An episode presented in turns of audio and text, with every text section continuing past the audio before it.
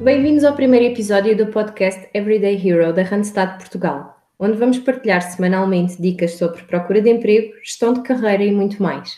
Os conteúdos que vão ouvir ao longo dos podcasts não são nossos, mas sim de consultores especializados em cada uma das áreas, que farão igualmente parte de cada um dos episódios. Nós apenas vamos dar a voz a esta ação.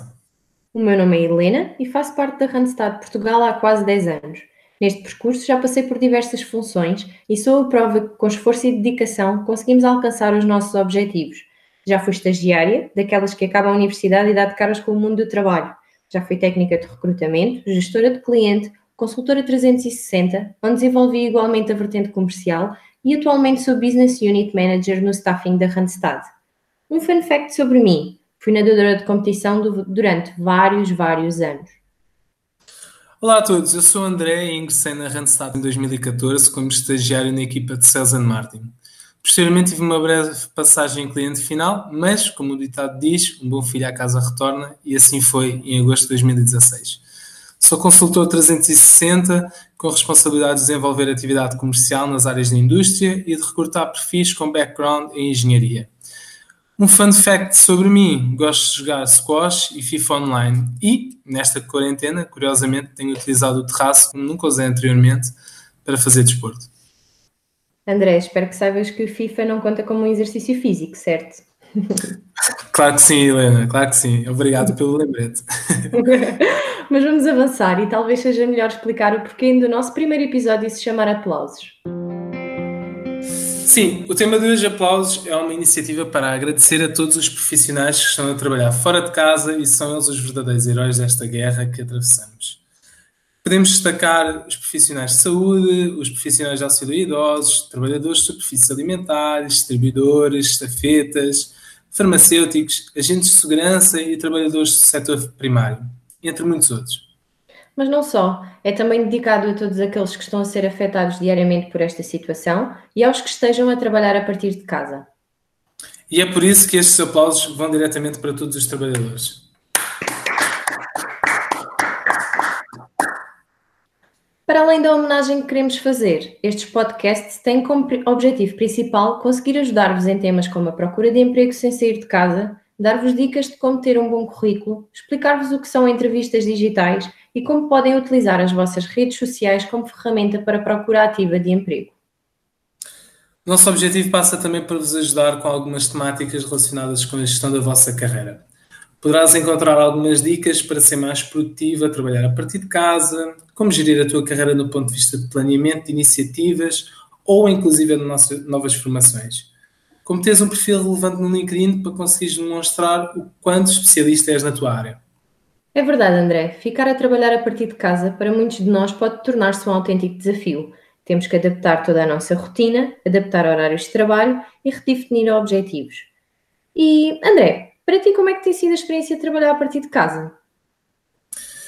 Olha, eu considero que tem sido uma, uma experiência positiva. Uh, o desafio uh, tem sido uh, essencialmente manter um plano diário de tarefas bem definidas e tenho também aproveitado para fazer vários pontos de situação com candidatos e clientes eh, com maior frequência do que, do que faria anteriormente.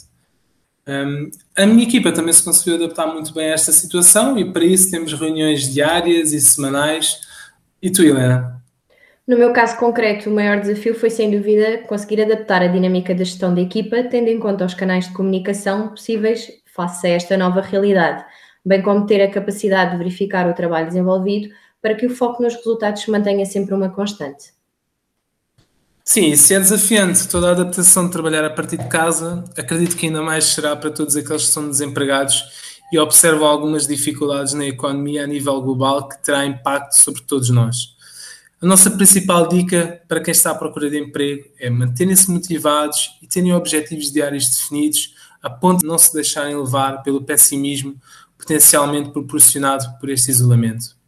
E que objetivos é que devem ser definidos, André? Olha, eu acho que podem procurar por melhorar o currículo. Uh, procurem também, pelo menos, fazer uma candidatura diária e procurem desenvolver competências através de webinars, formações por videoconferência e estudar sobre temas da vossa área ou sobre outros que tenham também curiosidade. O que é importante é não se deixarem vencer pelo isolamento e não deixem em stand-by a vossa procura de emprego e de aprendizagens. Falaste num ponto bastante importante, que foi uh, melhorar o nosso currículo. Consegues certo. exemplificar? Sim, claro. Um, porque não usar o tempo que temos para melhorar o currículo, não é? Eh, eu um, talvez aconselharia a usar um modelo diferente do Europass, uh, enumerar as nossas competências que sejam importantes para o trabalho em questão, a que nos estamos a candidatar, e referir uh, experiências que sejam fulcrais para esta candidatura. Acredito que o fundamental é essencialmente deixar que o currículo fale por nós. Sem dúvida. Helena, neste momento que estamos todos a passar, como será que deves agir para te manteres focada naquilo que é o teu objetivo de procura de emprego e realizar as entrevistas digitais? Primeiro que tudo, tens que ter objetivos muito bem traçados, ler muito bem os anúncios de emprego e perceber se correspondes efetivamente àquilo que estão à procura. Pensar numa breve apresentação sobre ti. Sabes que esta questão é quase 100% certa em todas as entrevistas, eh, de claro. forma a que te consigas apresentar da melhor forma ao consultor e moldar a mensagem que queres passar à empresa para a qual te estás a candidatar. Lembrando-te sempre que o que é relevante para uma empresa pode não ser para outra. André, tenho uma pergunta para te fazer. Se tivesse que candidatar agora, que apresentação é que farias? Hum, excelente questão, Helena, e difícil, mas uh, eu focava-me na minha experiência, uh, naquilo que me consigo destacar, competências e uh, talvez seria importante ressalvar algo de interessante na apresentação que possa fazer a diferença face aos outros candidatos que também estão, estão a candidatar-se. Parece-me muito bem, acho que passavas diretamente para a próxima fase da entrevista. Muito obrigado. Helena, tens mais dicas para dar?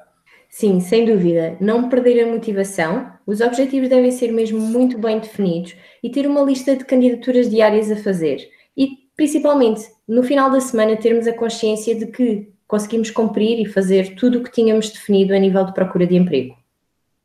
Muito bem, concordo contigo e, e acredito que com objetivos tudo é possível e conseguimos desta forma manter a nossa rotina, tanto procurar emprego como trabalhar de casa, sem dúvida alguma que será muito mais fácil de cumprir.